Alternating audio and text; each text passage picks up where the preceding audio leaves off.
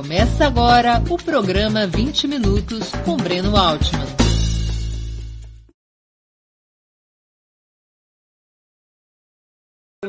Mais uma edição do programa 20 Minutos. Nossa convidada do dia é Luciana Santos, presidente nacional do Partido Comunista do Brasil e vice-governadora de Pernambuco formada em energia elétrica pela Universidade Federal do seu estado, foi deputada estadual entre 1996 e 2000, quando se elegeu prefeita de Olinda, cidade que comandou até 2008. Deputada federal entre 2011 e 2018, lidera o seu partido desde 2015. Antes de começar a entrevista, gostaria de pedir que façam uma assinatura solidária de Opera Mundi em nosso site ou se tornem membros pagantes de nosso canal no YouTube. A imprensa independente precisa de tua ajuda para se sustentar e se desenvolver. Também peço que curtam e compartilhem esse vídeo, além de ativarem o sininho do canal. São essas ações que ampliam nossa audiência e nossa receita publicitária. Bom dia, Luciana. Muito obrigado por aceitar nosso convite. Uma honra ter tua presença no 20 Minutos. Bom dia, Breno Ótimo. Para mim é que é um prazer estar aqui conversando com você, é, esse também dirigente tão lúcido né, das nossas forças, que tem nos ajudado tanto a a diagnosticar não é, os cenários e até apontar perspectivas. Então, para mim, é um, um, prazer, uma honra maior ainda estar aqui nesse bate-papo com você. Luciana, a instalação da CPI da pandemia, na tua opinião, aumenta as chances de impeachment contra Jair Bolsonaro? Ou somente se pode esperar uma solução política para a crise brasileira para 2022? É, Guimarães Rosa, né, é, chegava a dizer né, que muitas vezes o mais importante é o processo. O que é que eu acho? Que a CPI por si só, ela já nos ajuda num grande desafio tático que nós temos hoje, que é desmascarar e isolar Bolsonaro. Então, a CPI ela reflete por si só um certo isolamento. Você vê que a própria existência da CPI precisou ter, apesar de ter tido a maioria na, no Senado, que na Câmara nós não conseguimos ter sequer as assinaturas suficientes para instalar a CPI, no Senado, além de a gente ter as, as assinaturas, mesmo assim não tivemos força política suficiente para é, de cara em, em, é, é, montar a CPI, mesmo tendo a maioria das assinaturas, e precisou ter uma ação do Supremo, que, por sua vez, já reflete um certo isolamento, né? porque precisou ter os atores do Supremo para poder fazer valer a CPI. E mesmo a própria composição da CPI, que você tem um senador Osmar Aziz, um relator como Renan Calheiros, você vê a luta que o governo Bolsonaro está travando para retirar é, é, Renan Calheiros da relatoria. Isso por si só revela uma crise política que já era múltipla no país, né? até pela Covid, né? até pelo cenário mundial, nós vivemos uma múltipla crise econômica, sanitária, é, social, e, e a CPI será, sem dúvida alguma, um verdadeiro grande palco da luta política no Brasil, como tem sido ultimamente o parlamento, né, até, até pela diminuição do poder de fogo nas ruas, em função, inclusive, da Covid, com o peso das redes sociais, tudo isso faz parte da luta política, mas o importante disso tudo é que não é só o nosso campo que está nessa, nessa seara, né, que está nessa arena. Ali também revela o isolamento, ali revela uma amplitude de forças, porque não era possível ter sequer a CPI, em segundo, nesse tipo de composição, com senadores que não são exatamente do nosso campo nem de esquerda, mas que estão ali numa atitude de, de desmascarar o que é está acontecendo no Brasil. E não só desmascarar, mas como, como apontar é, como é que nós precisamos, que medidas precisavam ser tomadas e as responsabilidades né, de Bolsonaro diante dessa situação que nós somos o epicentro da crise da, da pandemia no mundo.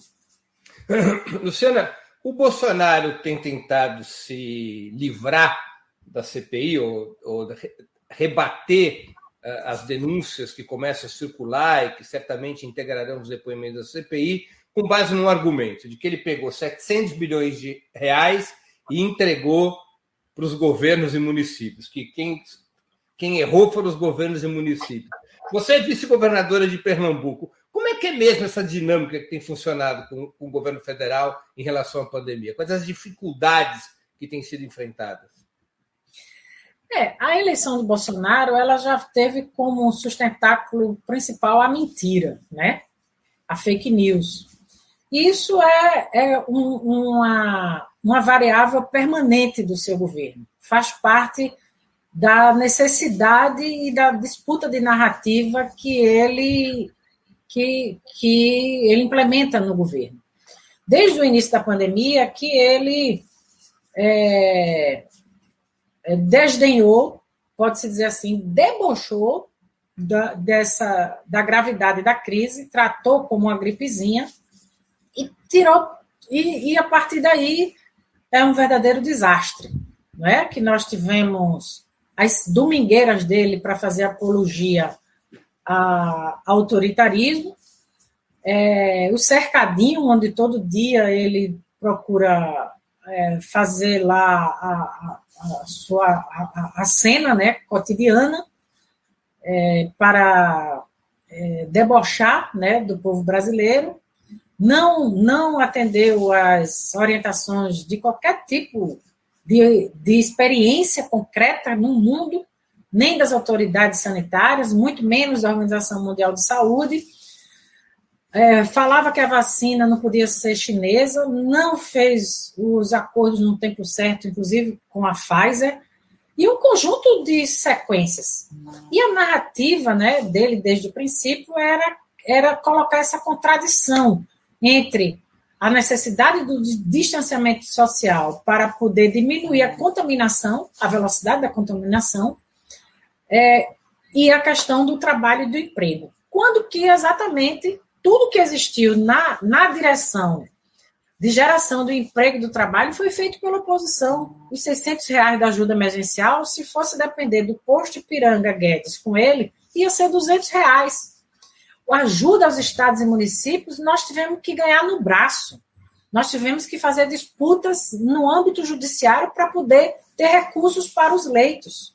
Não existia respiradores no mundo todo, porque não houve organização, não houve é, relação política internacional para garantir algo que, que dependia de importação, como até hoje nós dependemos do IFA, do insumo é, farmacêutico ativo para poder fazer, seja a Coronavac chinesa, seja a, a, a americana do, de Oxford, na Fiocruz, todos eles dependem do insumo chinês. Então, ele declarou guerra ao mundo, principalmente à China, se aliou de maneira subserviente a Trump. Até hoje, o governo dos Estados Unidos, ainda no governo Trump, é, impedia que os brasileiros entrassem lá, exatamente por conta da situação da Covid, Hoje, qualquer brasileiro que passe no curso estratégico que queira fazer nos Estados Unidos tem que ir para o México, tem que ir para o Chile, tem que ir para, para, para a Europa para poder chegar nos Estados Unidos, não é? Então, é, isso é uma coisa inaceitável. Ele sempre tentou colocar no colo dos governadores a responsabilidade da crise econômica e até mesmo da situação da Covid. De repente, ele vira o pai da vacina. Logo ele que não tomou nenhuma providência e que vivia fazendo apologia, como continua fazendo a cloroquina. Então, é uma disputa de narrativa inaceitável. Tudo que nós conseguimos teve que ser no braço, né? teve que ser na disputa, inclusive judicial, para poder ter os recursos que são do povo brasileiro. Eles não são recursos do, do presidente Bolsonaro, são recursos federais. É, está dentro do pacto federativo e da própria lógica do Sistema Único de Saúde. Então, o importante, Breno, é que tanto nesse episódio da CPI da Covid, como nesse da luta dos governadores, você pode dizer que foi a primeira grande frente ampla contra Bolsonaro, é, institucional, foi o Fórum dos Governadores. Porque a, a, a, reação não foram só dos governadores do Nordeste, que a grande maioria é, são do, do, nosso campo é, centro-esquerda, é? E, e de esquerda. O que nós o que nós vimos foi um Ronaldo Caiado se rebelar. O que nós vimos foi a ruptura dele com João Dória. O que nós vimos foi a ruptura dele com Eduardo Leite, é, com o próprio caçado governador do Rio de Janeiro, com Wilson. Ali foi um, uma, um momento em que se formou uma verdadeira frente ampla para poder enfrentar o desmando de Bolsonaro. Né? Então, eu penso que essa narrativa, embora ele tenha muita força pela milícia digital violenta que ele tem, de violência política, né? E de escala e de poder de fogo, e de um núcleo político que dá muito, de base social, que dá muita sustentabilidade à, sua narrativa, eu penso que a, essa responsabilidade já está caindo no colo dele. Né? Basta ver as pesquisas de opinião em que ele vai em que ele vai é, declinando né, na popularidade, porque em algum momento essa responsabilidade é preciso é, dar a César o que é de César, que é a responsabilidade por a gente ter a população do tamanho da minha cidade, Olinda, 400 mil habitantes que nós temos aqui, é como se você desaparecesse do mapa do Brasil a cidade de Olinda em é, população. Uma bomba de nêutrons, assim, todo mundo morreu. Exatamente, exatamente. Luciana, você usou um conceito que é a posição que o PCdoB tem defendido ampla, é, de uma maneira muito constante, que é a tese da frente ampla. A frente ampla envolveria acordos da oposição de esquerda, não apenas com a centro-esquerda, mas também com setores da oposição de direita, como você citou. Essa política do PCdoB tem a ver apenas com a resistência contra o Bolsonaro ou representa também a busca de uma alternativa eleitoral comum para as próximas presidenciais? Não, Breno, eu acho que uma coisa é uma coisa, outra coisa é outra coisa. Nós experimentamos no Brasil, não é de hoje, no próprio ciclo político de Lula e Dilma, o chamado presidencialismo de coalizão. A governabilidade no Brasil, ela depende muito dessa, dessa construção política, desde que o nosso pensamento programático, a nossa agenda econômica, a nossa agenda social, ela possa ser hegemônica.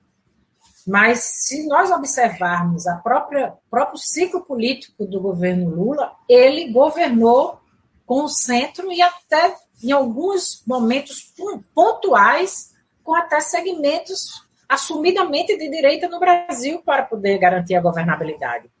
Eu penso que nós vivemos um, um país plural, em que a, o arranjo das forças políticas locais tem uma força tremenda e que elas é, demor, e, e, que, e que demorarão por muito tempo as mudanças qualitativas na chamada base política e base social real da sociedade brasileira para que a gente tenha é, um projeto mais é, com maior nitidez ideológica, política, clara, cada vez mais à, à esquerda. Né? Nós, o PCdoB, nós temos como pressuposto o nosso programa que aponta para um novo projeto nacional de desenvolvimento. Nós queremos construir o socialismo no Brasil, mas nós temos a devida compreensão de um elemento decisivo para atingirmos esses objetivos, que é a chamada correlação de forças para poder fazer valer passos avançados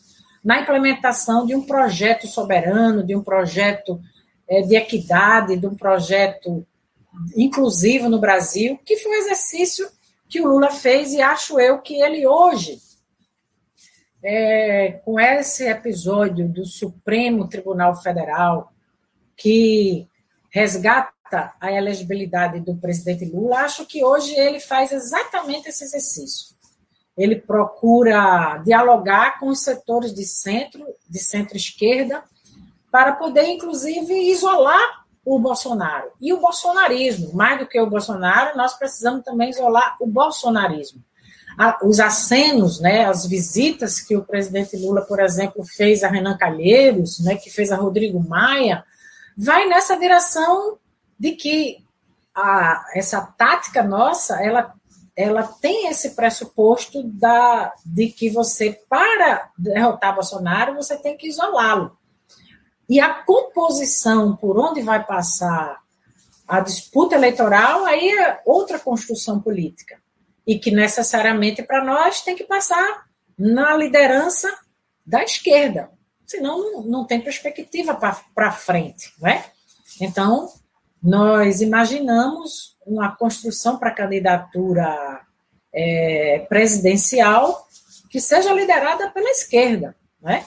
e que se componha com setores de centro, como foi o, o modo pelo qual nós conseguimos vencer as eleições lá em 2002, que foi exatamente na medida seria uma, seria uma síntese, seria uma síntese adequada dessa posição se eu dissesse frente ampla para combater Bolsonaro, frente de esquerda para disputar a eleição presidencial?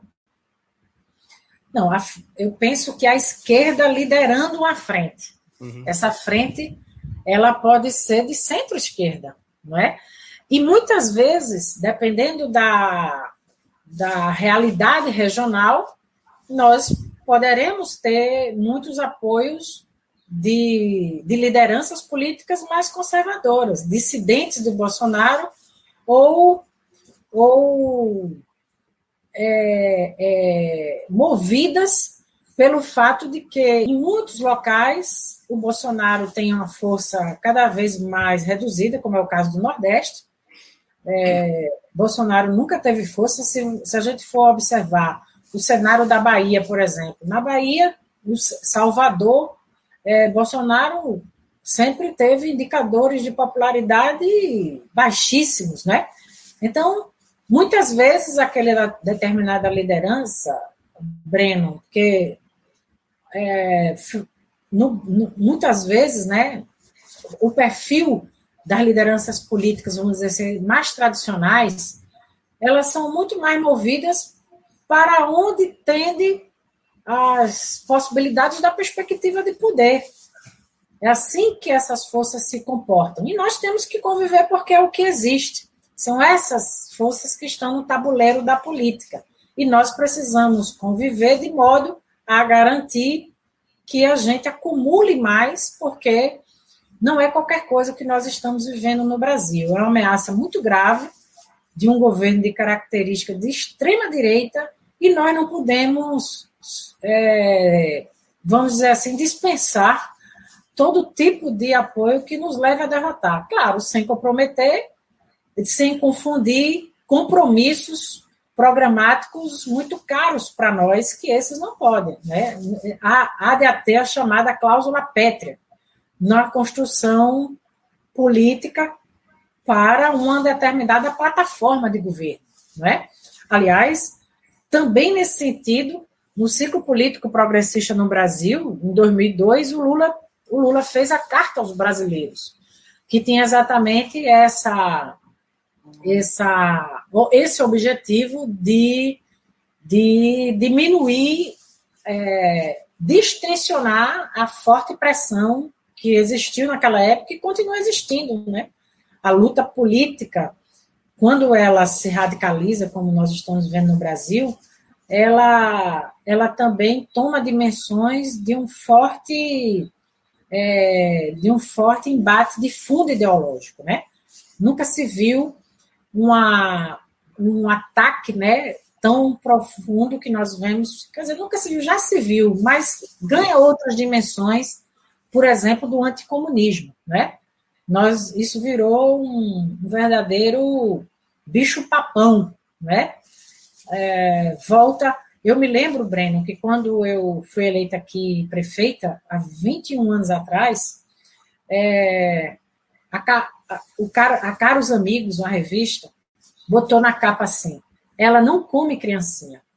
Porque a campanha que eu vivi aqui há 21 anos atrás era feroz, né? Era uma campanha anticomunista que, que, que, que em síntese, eu era uma figura é, vinda, é, é, que estava ali é, amando do, do Satanás, né? É, na cena da política da cidade. Então, essa, esse embate ideológico, ele ganha contornos que a gente pensa que era página virada da história e não é. Assim como também a luta política que a gente trava para nunca, nunca se foi tão necessário afirmar o óbvio, não é? Até os, até os fatos recentes, é? nós, nós estamos há, há pouco mais de 30 anos de um golpe militar no Brasil. Existem testemunhas vivas, né? Existe, e mesmo assim há quem acredite que não houve. Claro. há quem acredite que isso é uma invenção. Quer dizer, não é qualquer coisa, é um embate muito forte e nós temos que ter a dimensão do que é que está em risco. Isso, aliás, a gente está vendo o, o retrocesso, o tamanho do retrocesso e das ameaças ao pouco do que nós acumulamos de um novo Estado brasileiro, das transformações que nós obtivemos. Na política externa, eu considero que no ciclo político que nós vivenciamos foi a política mais ousada, não é? Eu não imagino como a gente pudesse fazer, é, gerar fatos e construir relações e ousadia na política externa mais do que nós fizemos nesse ciclo político. E vejam onde nós chegamos o retrocesso gigantesco que, que isso levou. Quando nós vemos o mundo em transformação, em transição, o papel do BRICS nesse contexto internacional, e a gente vive ali à margem, cada vez mais ridicularizado na cena nacional, e sem, e sem portanto, garantir é, o que é necessário numa nação da dimensão continental do Brasil, da força econômica e política, nós estamos ali completamente à margem de grandes decisões do tabuleiro nacional, tão necessárias no momento agudo de crise pandêmica, né? E, e todas as suas, as, todas as suas, é, os seus impactos múltiplos, né? E, nos, e, no, e na transição que já existia no mundo, como isso acelera, né? Eu, eu acho curioso, Breno, que, que esse conceito do Estado mínimo, nunca vi esse conceito ir tanto para o espaço como a gente está vendo agora, né? A Angela Merkel anunciando, quer dizer, o tabu do, do investimento do Estado quebrou tabu. A, a, a, grande palavra de ordem hoje é investimento público, não é? O Biden, que quando assumiu agora depois do Trump, logo de cara 1,9 trilhões de dólares para poder salvar a economia e para poder salvar os mais vulneráveis do seu país. Então, nós é, estamos completamente fora desse contexto. E ainda por cima fazendo arenga com a China, né? quando nós somos nada mais nada menos o maior. Graças à China, nós temos ainda superávit na balança comercial é graças à China que nós destinamos a maior, o maior destino da nossa exportação, até porque nós somos exportadores de commodities. É um, vai, são 62 bilhões que nós destinamos para a China e estamos simplesmente arengando com o principal parceiro comercial, numa hora que a gente depende deles até para máscara, para o enfrentamento da Covid. Arengando em Pernambuco quer dizer se encrencando, né? É. Luciana. Brigando, brigando. Brigando, brigando, arengando. Ah, não, é bom, é bom sempre aprender essas palavras novas. Além da, da, articulação de partidos oposicionistas pelo impeachment do Bolsonaro, para enfrentá-lo em relação à pandemia, há na praça propostas de, é, de que a esquerda, pelo menos o PT, o PCdoB, o PSOL e até o PSB, que a esquerda deveria imediatamente constituir uma mesa única para construir um programa comum rumo às eleições presidenciais. Você é favorável a essa ideia? Ah, sem dúvida, Breno. Eu acho que é uma necessidade. Nós precisamos ser propositivos mais do que nunca, não é? E nós temos muita autoridade para fazer proposições no, pra, no país. Porque foi no nosso ciclo político que nós construímos habitação, que nós fizemos saneamento, política de saneamento básico no Brasil, ampliamos as vagas nas universidades, fortalecemos o sistema único de saúde, né, procuramos fazer um programa de infraestrutura, embora todos esses com limites aquém do necessário, aliás, é, é, é aquém do necessário, mas quando você olha para o que nós estamos vendo hoje, é um desmonte, um desmonte veloz do pouco que nós conquistamos no, no, no, no momento em que a gente teve a oportunidade de governar esse país. Então, é como se nós tivéssemos que, que reconstruir o pouco do Estado brasileiro que nós conseguimos construir lá atrás. É como se você tivesse que partir, não do zero, mas partir do negativo para poder recuperar não é, o tempo perdido. E isso é impressionante, porque são dois anos, claro, ainda teve o governo Temer, né? Ali, mais de uma política de terra arrasada. É, muitos dos que, que eu, eu ouço isso, né, da voz não nossa, da esquerda. Curioso é ouvir isso da voz de quem apoiou o impeachment, de quem apoiou o próprio.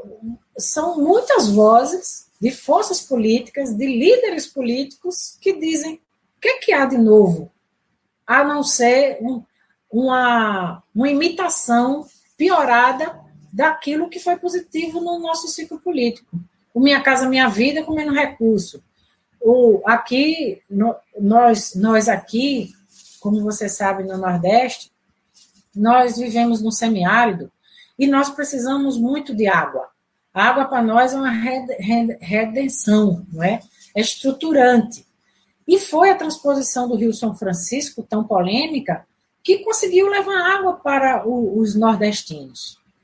Pasme, Breno. Hoje, exatamente hoje, eu vou fazer uma assinatura, porque o governador Paulo Câmara não vai poder estar, com o Ministério do Desenvolvimento Regional, porque eles simplesmente tinham decidido que não iriam fazer a segunda fase da adutora do Agreste.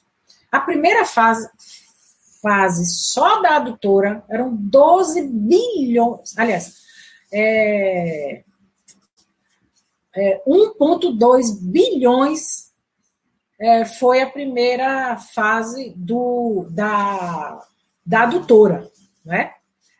E, e você já fez a transposição do Rio São Francisco, que foi o dia que Lula teve aqui na cidade de Monteiro, na Paraíba, para entregar. Aí você é, faz a transposição, um rio que passa por Pernambuco, mas a transposição não serve para o povo porque você tem que colocar os ramais, você tem que colocar as adutoras, quer dizer, é uma, é uma esquizofrenia isso, né? Esquizofrenia não que vão respeitar as pessoas doentes. É, uma, é um crime, é uma coisa criminosa. Porque só quem mora no semiárido é que sabe o que significa isso, significa fome.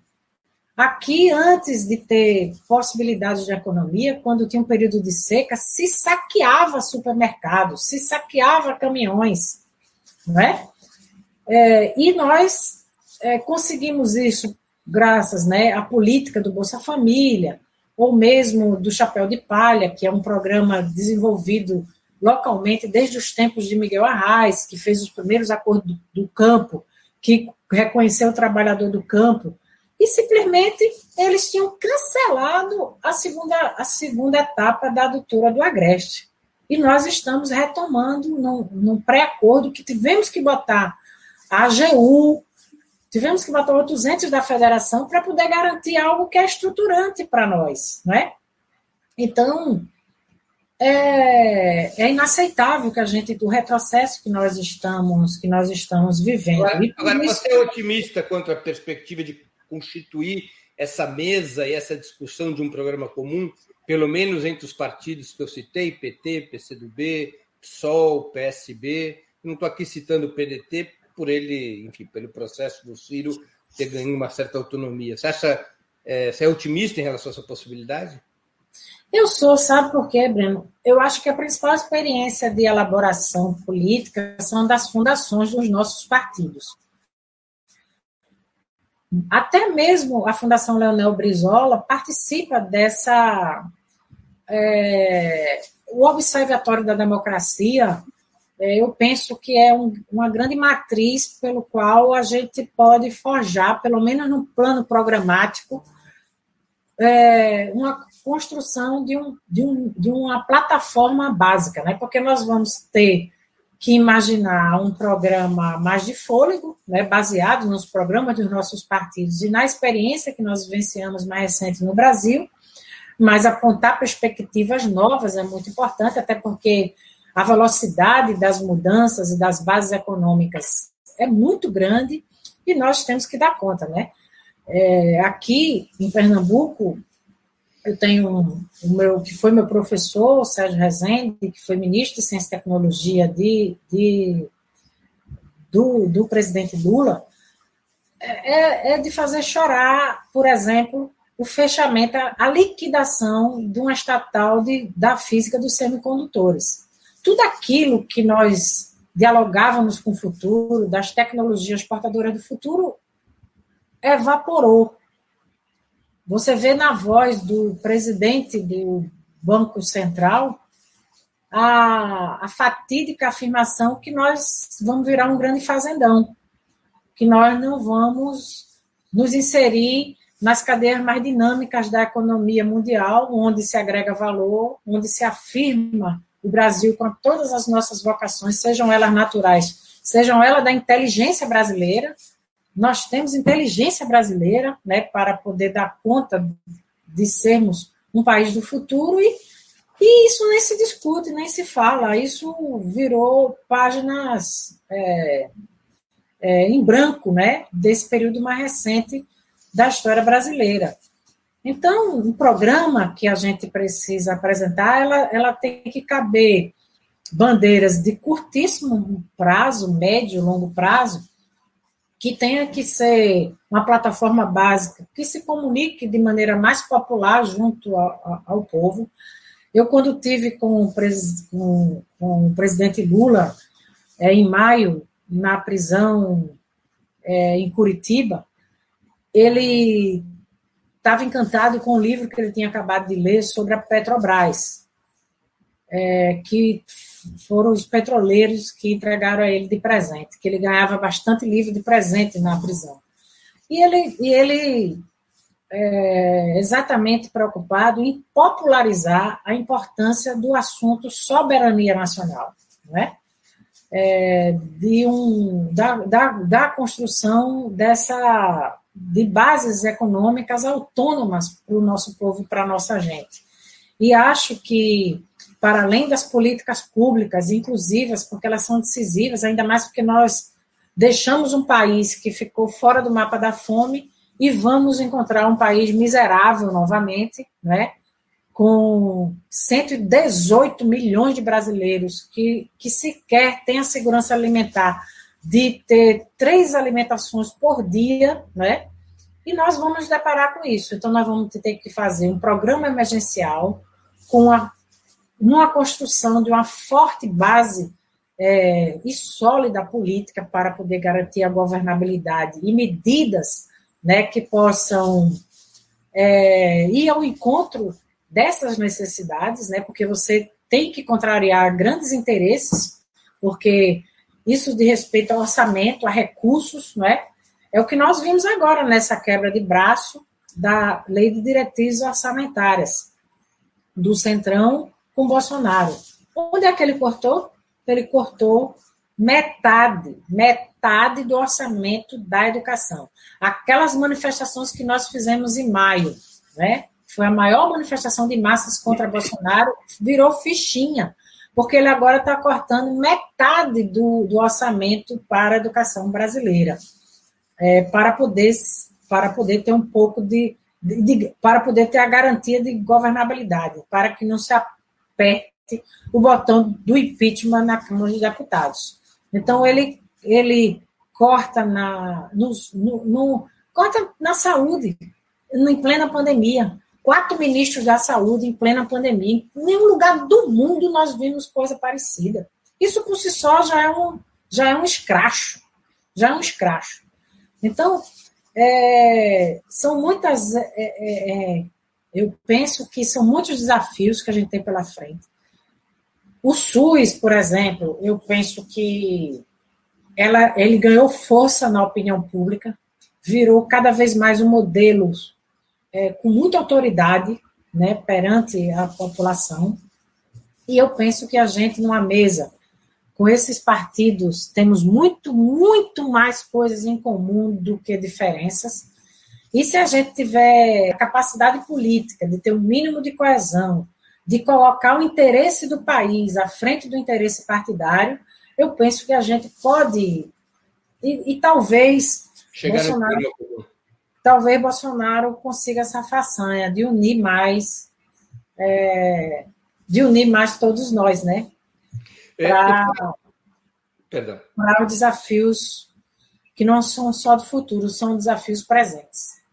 O, principal fato político do país nos últimos dois meses talvez tenha sido a anulação das sentenças contra o ex-presidente Lula e sua reabilitação eleitoral. Na tua avaliação, quais as consequências desse episódio para o cenário político do país? Olha, eu me lembro que porque o nosso governador Flávio Dino, né, todos sabem, ele é ele foi juiz federal, diferentemente do Sérgio Moro, ele renunciou para fazer política. Sérgio Moro resolveu fazer política na toga, né? É, é, e, e então Flávio é, nos ajuda muito nas iniciativas e orientações do ponto de vista jurídico. Né? Então, fomos nós, os autores da ação direta de inconstitucionalidade que levou é, a acabar com a prisão em quer dizer, acabar não, né? A, a, a, derrotar algo que, que era inconstitucional, que era a prisão em segunda instância, porque aquilo ali foi um casuísmo para poder prender Lula, né? E a vida tem demonstrado isso, porque o critério da verdade é a prática e é o tempo para que a verdade se imponha, né? Então, a gente, nós somos autores dessa ADIM, e, e toda essa luta, né, nós acompanhamos muito de perto, no Comitê Lula Livre, pela injustiça. Lula foi um preso político, né?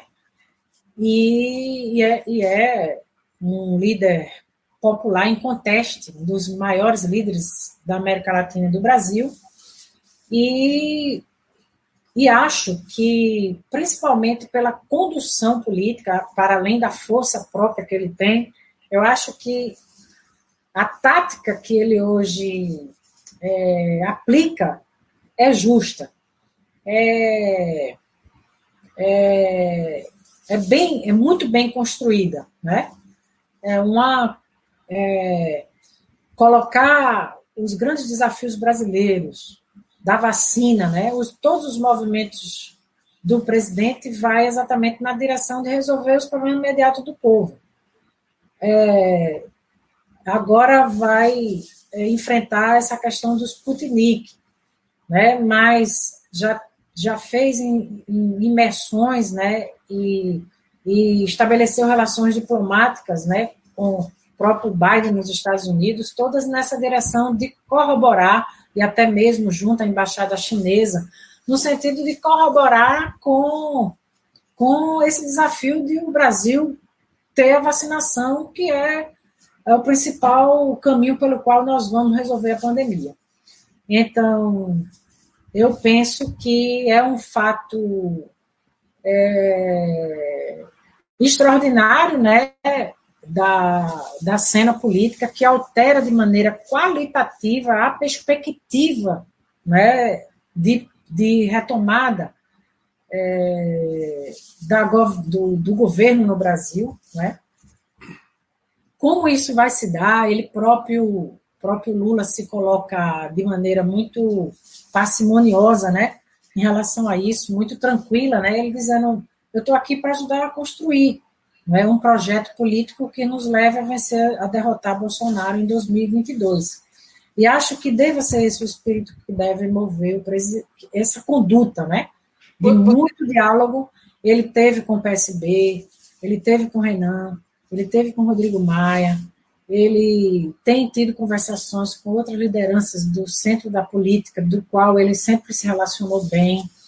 E acho que essa condução tática tem sido um grande diferencial. Porque, Breno, é muito veloz, é, são características da conjuntura e você sabe bem e, você fala sobre isso. Né? Nós vivemos muita instabilidade política e muita velocidade.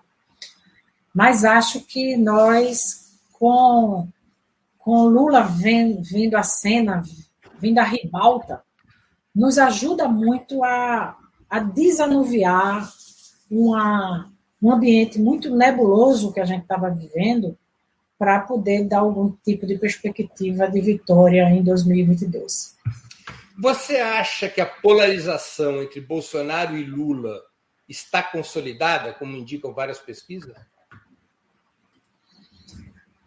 Olha, eu acho que, que, que, independente da vontade de quem quer que seja, existe uma base social muito cristalizada, né? É, existe uma base social que, que, pode dizer que é uma espécie do núcleo duro do, do apoiamento a Bolsonaro, que nós precisamos, inclusive, incidir também sobre ela, não desistir, né?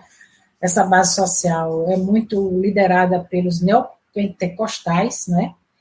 É, sequer é, os, os, evangélicos né, no país, eles são. Eu, eu quando fui prefeita, é, me relacionei, embora seja do Partido Comunista, muito bem com as igrejas presbiterianas, com a, com a Igreja Batista, mas aí, a exemplo de várias outras é, situações, né, ou segmentos, ou há quem faça né, da fé é, um instrumento de, de acumulação de riquezas, né, do, do, do uso indevido da fé.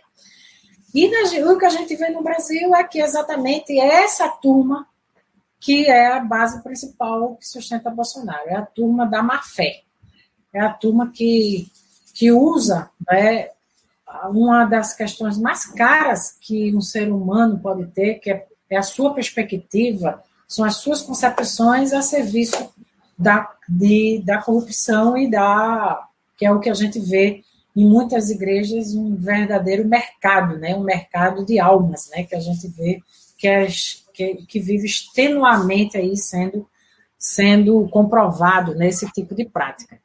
Então existe uma base social Existe uma exploração grande do Bolsonaro nessa questão comportamental, não é?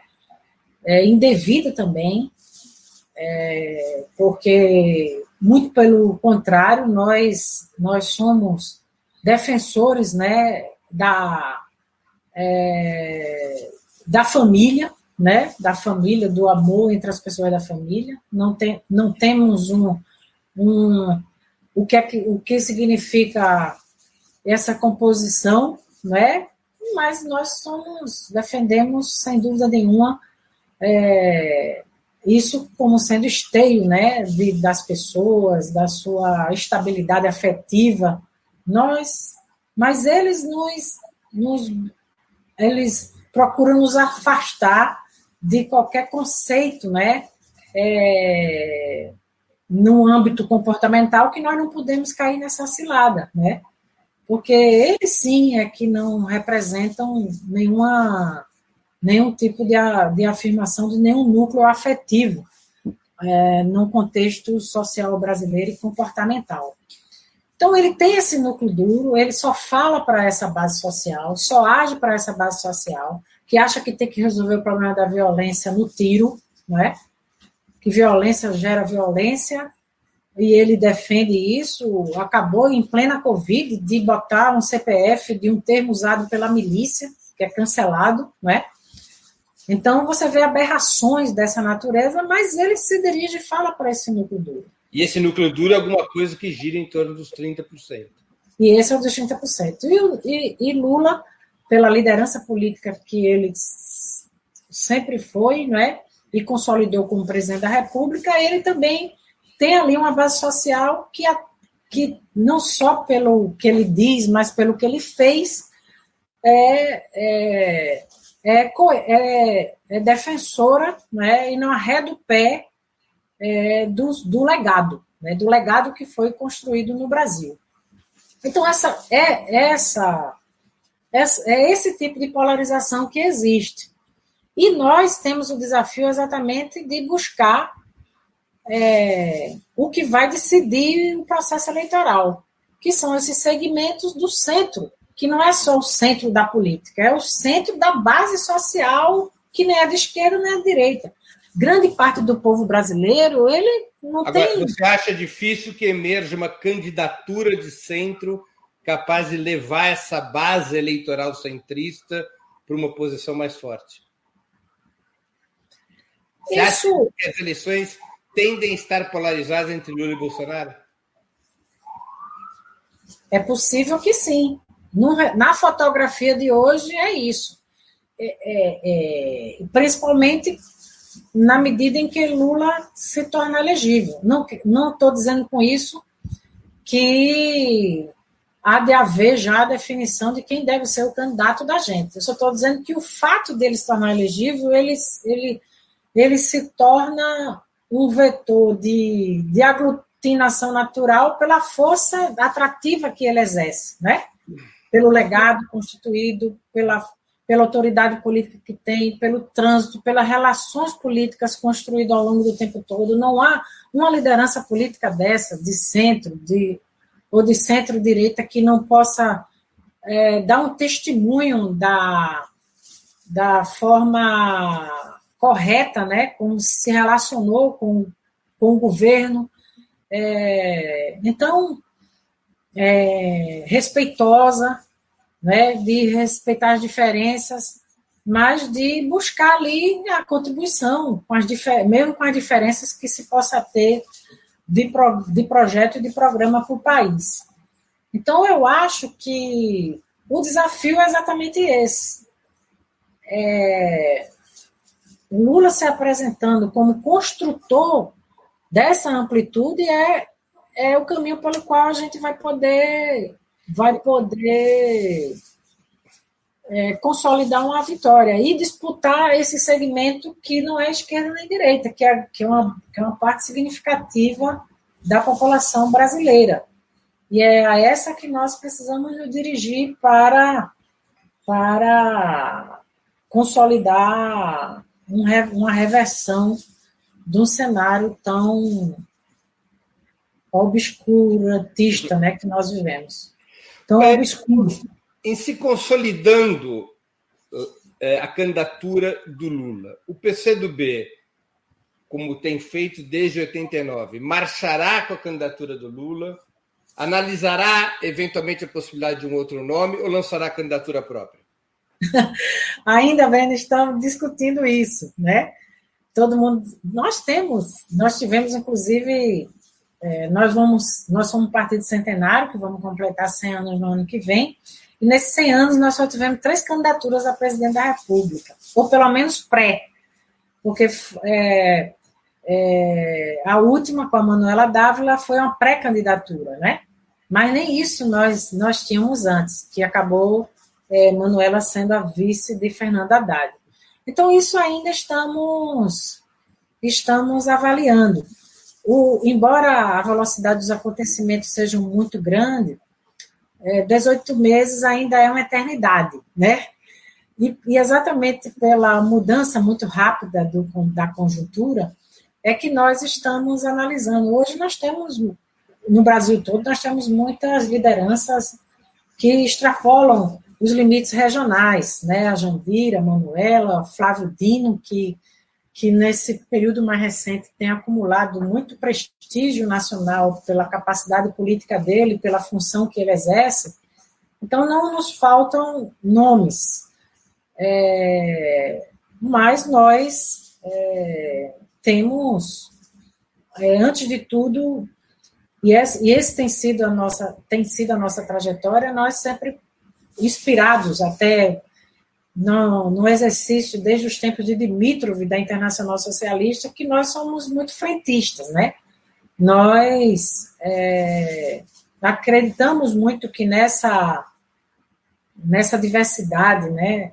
E a diversidade da realidade brasileira é preciso contribuir para essa para esse caminho de constituir frente para isolar a, a extrema-direita no Brasil. É, é, esse, mas não há definição exatamente de, da, da, de apoio a candidaturas a presidente da República, nem a definição se a gente coloca a candidatura.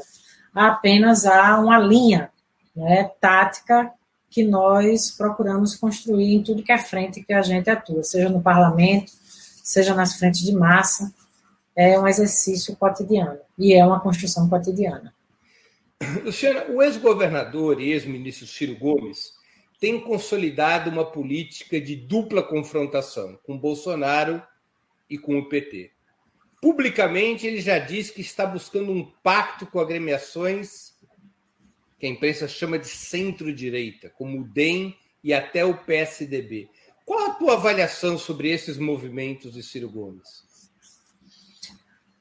Olha, eu, eu acho que Ciro nos momentos muito difíceis do nosso campo e do, inclusive do nosso governo, né?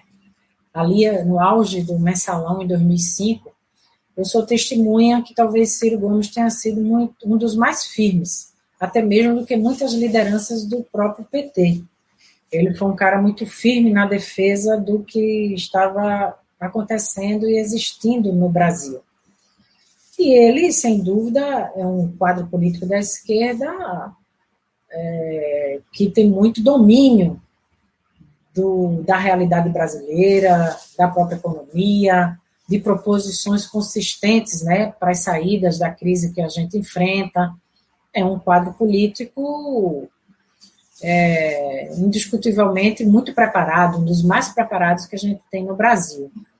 O que, o que, o que nós achamos, e eu digo isso porque nós nas conversas sempre dissemos isso a ele, é que essa demarcação com o PT, porque é, é claro que todos nós que atuamos no nosso campo, nós temos diferenças, né? Se, se não tivéssemos diferença, nós seríamos de um partido só. Nós somos de vários partidos, temos muitas diferenças, mas é, nós, nós, achamos exageradas né? essa, é, essa atitude muito ácida né, e crítica é, com o Partido dos Trabalhadores. E, e, acho que não ajuda no, no geral, no que nos interessa. Né?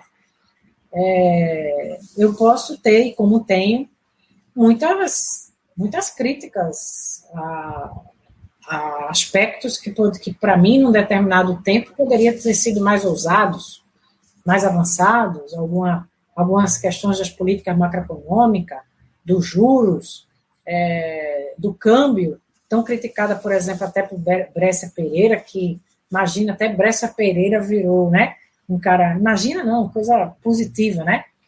Que hoje Brescia Pereira se reposicionou muito do seu, do seu pensamento econômico, que já faz um certo tempo, né? Uhum. É, de algumas políticas macroeconômicas, né? Da, da, dos rumos macroeconômicos no Brasil. Mas, é, mesmo que as críticas que a gente tem, a gente faz para nós mesmos, né? Num ambiente de exposição, numa, numa situação tão adversa, não acho que colabora, eu acho que não é um bom, uma boa atitude. Né? Eu acho, inclusive, são coisas que a gente tem conversado, que é, você, nessa, é, no imaginário e no pensamento é, difuso, mesmo progressista e de esquerda no Brasil, nós temos que colaborar com o esclarecimento do que é que nós queremos, para fortalecer o nosso pensamento, independente dos partidos políticos, né? Porque senão, se a gente começa, entre nós mesmos, a nos digladiar, qual é a perspectiva que a gente vai dar para as pessoas no futuro? Então, eu acho que, a, que do ponto de vista do movimento, acho que é saudável esse movimento. Eu sou dessas que acho que qualquer movimento que seja que não seja bolsonarista no Brasil, ele está valendo. ele está valendo, que ajuda no, na, na, nossa luta mais geral, não é? Acho que o movimento ele não é errado. Na Mas quando ele procura o bem. O mesmo marcou conversa com o Fernando Henrique, conversou com o José Sarney, conversou com o Luciano Huck.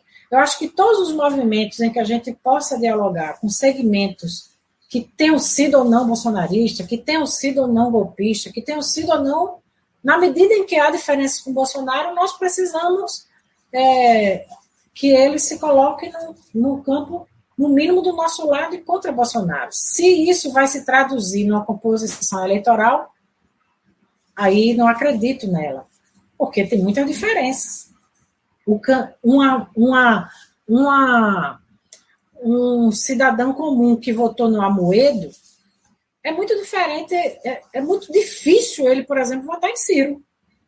Porque ele sabe que tem diferenças é, muito profundas. Mas né? não, Ciro não pode estar num movimento parecido com o do Fernando Henrique em 94.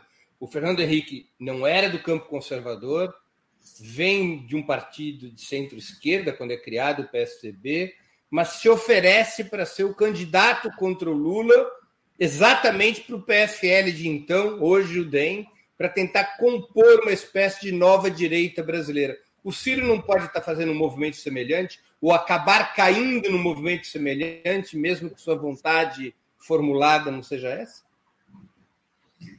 Eu não acho fácil, sabe, sabe, Breno, porque até as posições dele muito contundentes de um programa econômico muito avançado, não é para abrir mão disso, ou para fazer um discurso para abrir mão disso, aí você sai do lugar político. Aí, de fato, você sai do lugar político e perde a narrativa.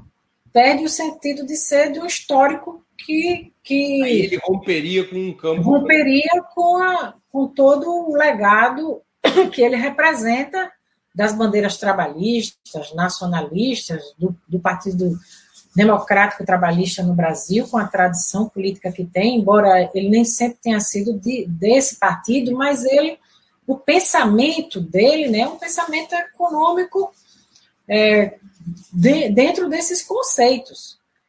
E para virar, não sei que ele renegue essa, essas opiniões que são muito bem consistentes, substanciadas. Então, não, não acho fácil essa virar alternativa. Uhum. Teria que teria que abrir mão. Claro. Não acredito que vá abrir mão, porque acredito que, que não que seria uma guinada muito muito abrupta, né? E não é fácil você se ocupar um lugar político do qual você nunca teve trajetória nem identidade, né? Seria mudar a identidade. Não acho fácil haver uma construção política, é, com, mas acho que é importante. Acho que, do ponto de vista geral, é um movimento que interessa também a gente, que interessa a nossa perspectiva de vitória. E que e que, e que a gente deveria também dialogar pelos, pelos, pelos, pelo simples, não, que eu não acho simples, pelo fato grandioso de, pelo menos, estar contra Bolsonaro, que é que parece o óbvio para nós outros, mas não é numa disputa que será muito difícil de ser vencida. Não está dado, é uma disputa hercúlea, e nós vamos precisar de todos aqueles que, de alguma maneira, eu sempre brinco assim, achou feio, eu já estou achando, achou Bolsonaro feio, eu já estou me chegando para poder dizer, venha para um outro tipo de projeto, esse Brasil não dá certo desse jeito. Esse é o espírito que eu acho que deve nos mover, de muita largueza, sem abrir mão do nosso conteúdo programático. Luciana, o PCdoB enfrentará o desafio da cláusula de desempenho, mais conhecida como cláusula de barreira, nas eleições parlamentares de 2022. Qual é a estratégia para suplantar esse obstáculo? O PCdoB propõe mudanças na legislação eleitoral? Sim, nós estamos é, lutando pela federação. A federação é, uma, é um PL, é uma lei infraconstitucional que já foi aprovada no Senado, que nós pudemos aprovar na Câmara, para que a gente possa estabelecer no Brasil é, uma, uma construção política de blocos. E a gente atua como bloco no Congresso Nacional. A gente atua até mesmo nas disputas majoritárias. É um contrassenso você poder ter aliança na majoritária, mas não poder, mas não tem na proporcional. E, e você é, é, é, impede ou, ou, dificulta não é, é, uma ação mais, mais é, unida, né, uma ação é, política construída em torno de, de partidos políticos que tenham identidade programática, que tenham diferenças, mas que têm muita identidade e que pode ali pautar o dia a dia do cotidiano, da agenda do Brasil de maneira comum. Então, acho isso, todo, todo lugar do mundo, mesmo aqueles, é, todos os exemplos, né, eu acho que um dos principais exemplos é o CNA na África do Sul, é um exemplo de atuação em bloco. É, os exemplos exitosos, como é a frente no Uruguai, como o JICA, né, em Portugal, os comunistas lá atuam há décadas com os verdes. Então, você tem ali umas construções políticas para atuar em bloco, é, para adquirir mais força, para influenciar no destino do Brasil. Então, acho autoritário o impedimento que você possa é, estabelecer entendimentos com forças políticas diferentes, mas que têm muita identidade programática para somar somar, é, construir ações é, únicas que, que estabeleçam outro, uma outra resultante. Aliás, esse exercício a gente sempre faz, né? Quando a gente reúne o fórum dos presidentes de partidos do nosso campo, é sempre para produzir notas conjuntas, é sempre para entrar no fronte judiciário, ou para organizar, organizar manifestações com os movimentos sociais. Esse exercício ele tem que se traduzir na, na, na disputa eleitoral, para inclusive ajudar numa até numa na formação pedagógica, né, do nosso povo é, que que torce pela unidade. Acho que esse é um sentimento. É, essa, essa é a mudança principal, então, que vocês estão propondo. É, a, a luta pela, pela federação é uma. É um, uma, um exercício, porque ela, ela é perene, né? Ela não é pontual. Ela não será a cada eleição. Ela, a federação é livre, como também a coligação, era a coligação, mas ela tem uma diferença, é que ela é perene, terá que ter um estatuto não é? próprio. E um tempo então, mínimo. É, é um exercício de frente muito peculiar, né? E muito, acho eu, muito saudável para o Brasil. Que você vai ter que ter um estatuto, você vai ter que ter um programa mínimo. Então, é um exercício inovador de como você estabelecer pactos no mesmo campo. Agora, agora você, É, eu não tenho. Se o sistema eleitoral continuar como está, eu não tenho como deixar de perguntar isso o PCdoB poderia vir a se fundir com outro partido ou até mesmo mudar de nome, como foi aventado em alguns veículos de comunicação? Olha, nós já não alcançamos a cláusula de barreira em 2018.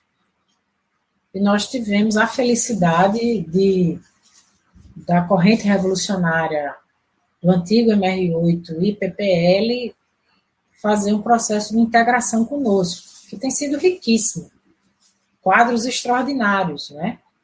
É, que tem nos ajudado muito a formular teoricamente.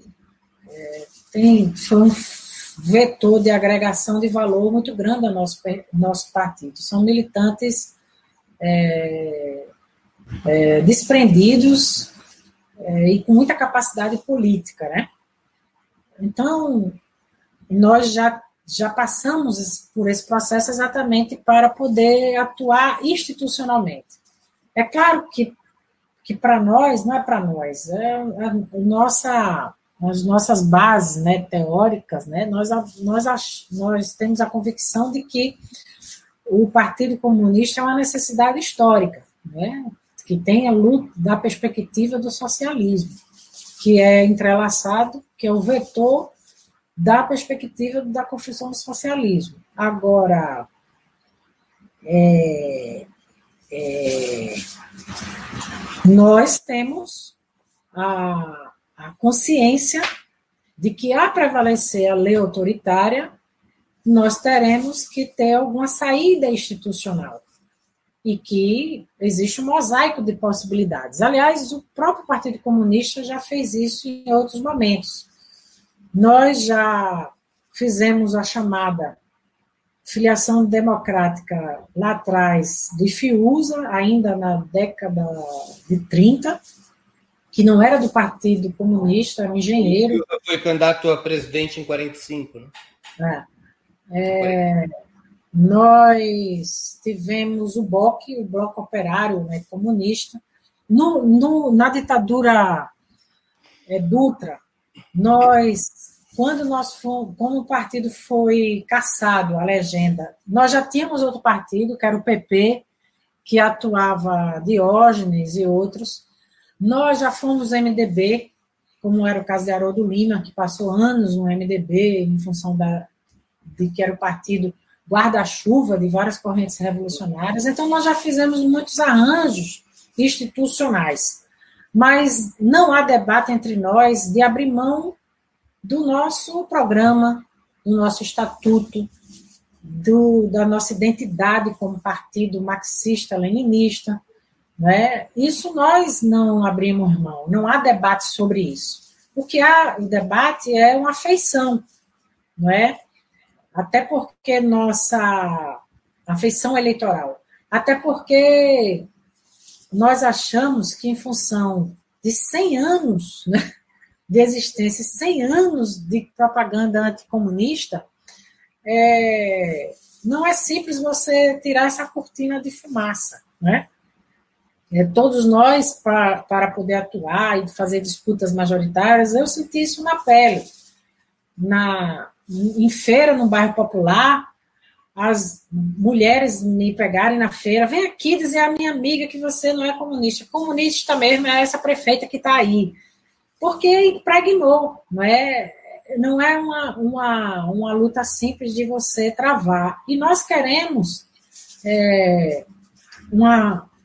Buscamos ter uma afeição que, que dialogue mais com um pensamento do povo brasileiro. Você sabe que os o partido de 22 foi, foi, era o partido fruto da Revolução Russa e da Internacional Socialista, que tinha o mesmo programa, os mesmos símbolos, as mesmas cores, e nós precisamos dialogar com o Brasil, nós precisamos nos abrasileirar, porque é o que nós somos, é a nossa essência que a gente precisa traduzir na feição eleitoral. Mas é, é, isso, é isso eu estou falando assim de maneira genérica, né?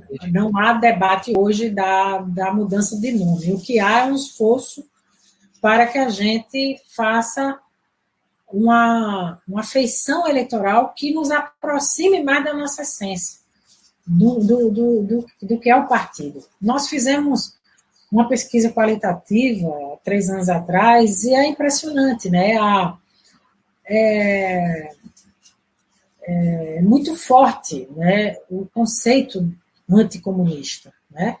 E que muitas vezes as nossas, quando a gente rebate o conceito e associa as lideranças, não, mas, mas fulano de tal, ou Flávio, ou Manuela, ou Luciana, ou Alice, ou seja lá quem for a liderança, não, mas esses aí são os comunistas bonzinhos. Esses são os comunistas bonzinhos. Então, são coisas que nós temos nos preocupado muito, porque nós somos vistos como algo que veio de fora.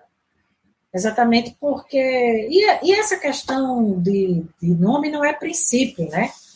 é, o partido é, que conduziu lá da Albânia, que por muito tempo é, para o nosso partido, não é?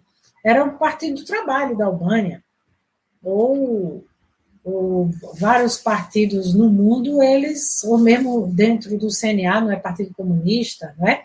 Mas o que eu considero que é o principal é que nós é, nos identificamos e somos, temos como base a teoria marxista-leninista, e isso nós não vamos abrir mão. Entendi. E o nosso programa nós vamos atualizando como partido patriótico, como partido é, que defende a democracia, os direitos fundamentais da pessoa humana. Então, essas são as bases né, do nosso programa, inspirados na teoria é, que, que fez valer a nossa, a nossa existência. Luciana, a gente está, infelizmente, chegando ao final da entrevista eu queria te fazer duas perguntas que eu sempre faço para os meus convidados, para as minhas convidadas. A primeira delas é o que, que você leu ou está lendo durante a pandemia e gostaria de sugerir aos nossos internautas? É, eu, eu li Fernando Pessoa, Desassossego, né?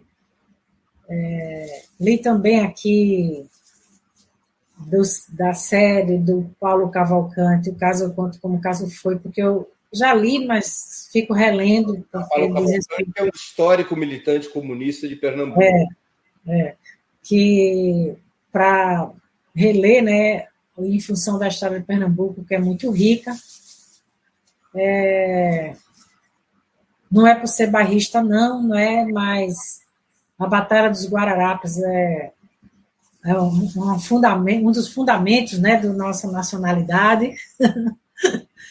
é, então... Para quem não é de Pernambuco, não acompanhou, não estudou esse episódio da história nacional, é a grande batalha da luta contra os holandeses. Exatamente. Da, da instalação pernambucana e das, heroínas, do Tejuco-Papo. Então, é, sempre, sempre procuro combinar alguma leitura histórica, principalmente de Pernambuco, até por questão objetiva, né, de viver aqui e conhecer a nossa história é fundamental para a gente atuar e pensar no futuro, como dizia Paulinho da Viola, né? É, quando penso no futuro, não esqueço o meu passado. E, e, e também revendo a Mariana Mazzucato, não é? da, da que eu já, já tinha feito uma leitura, mas resolvi estudar, porque eu acho que é um livro muito rico, que fala do Estado empreendedor e dialoga muito com, as, com essa nova economia. Né? E, é, e, de, e, de, e, e além de desmistificar alguma dessas tecnologias contemporâneas como se fosse fruto de uma genialidade né, pessoal e não, e não coloca isso como tendo tido muito investimento do poder público, como é o caso da internet, do touchscreen, do Siri, né, que é graças à Agência de Desenvolvimento Norte-Americana e não a alguma divindade do Steve Jobs, né, de alguma inteligência divina né, dele. É, a Mazzucato é, desmente essa tese de que nos Estados Unidos o Estado teria pouca participação no desenvolvimento do capitalismo. Pois é. Então, ela desmistifica, ela desmistifica muito isso, né? E, e agora eu estou lendo da nossa campeã do Prêmio Jabuti, que é uma vereadora do Recife, a Cida Pedrosa, é que esse aqui, Solo para Vialejo. É esse que eu estou lendo agora. É, é um livro de poesia? É, é, é uma mistura, né? Ela, ela faz uma versos é, mas muito inspirado na própria história dela e na história de Pernambuco. É, é bem rico. Né? Ela é vereadora em Recife, não é? Eleita vereadora agora. Ela é vereadora em Recife. Então ela fala, ela é de Bodocó, então ela fala de, da própria é, construção da nacionalidade no Brasil, dos quilombolas, é, dos é, dos retirantes. Então ela faz uma mistura e bota tudo isso em verso, né? É muito, muito rico, então, denso e poético, né, ao mesmo tempo. E sério, o que, é. que você assistiu ou está assistindo e gostaria de sugerir?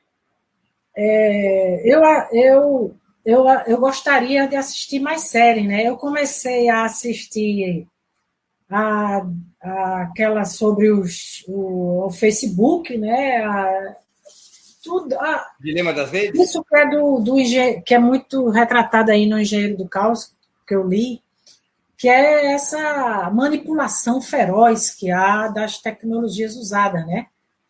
Então eu comecei a, a ver aquele que tem o cara que é, foi dono do Facebook, quer dizer, um dos mentores, né, do Facebook, é, mas não, não consegui terminar de ver.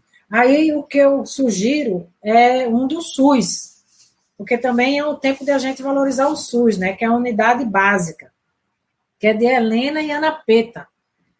A nossa querida Ana Peta é, é a nossa cineasta, a cineasta do PCdoB, que, que ajudou a fazer o filme da, da, da Guerrilha do Araguaia, uhum. do Oswaldão, e, e ela tem esse seriado né, do, do, sobre o SUS, que é Unidade Básica. Chama assim Unidade tá, Básica? Unidade Básica, que está em cartaz no Universal e também disponível no Globo Play. No Globo ah, Play. Play. Ah, legal. É, Unidade é, Básica da Ana Peta. É, exato, é Helena e Ana Peta, é sobre o SUS.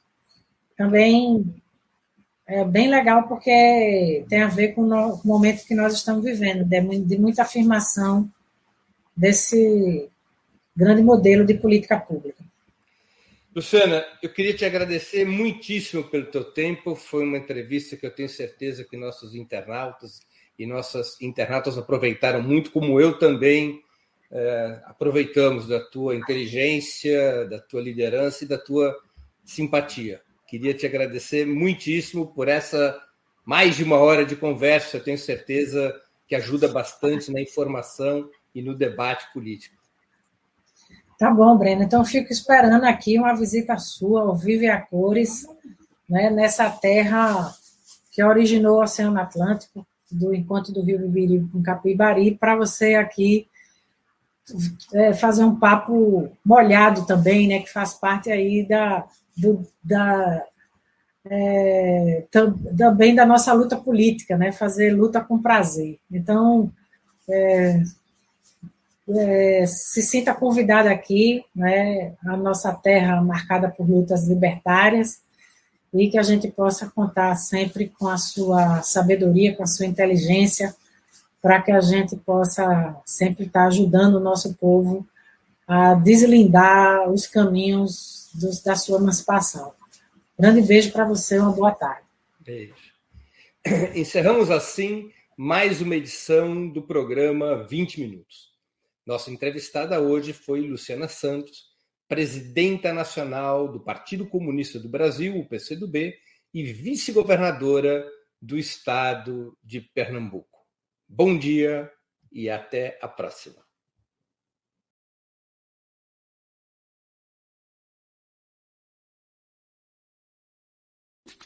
Para assistir novamente esse programa e a outras edições dos programas 20 Minutos, se inscreva no canal do Opera Mundi no YouTube. Curta e compartilhe nossos vídeos. Deixe seus comentários. O jornalismo de Opera Mundi é mantido com o seu apoio. Faça uma assinatura solidária em www.operamundi.com.br. Com um pequeno valor mensal, você nos ajuda no desenvolvimento de um jornalismo independente e de qualidade. Obrigado pela audiência e até a próxima.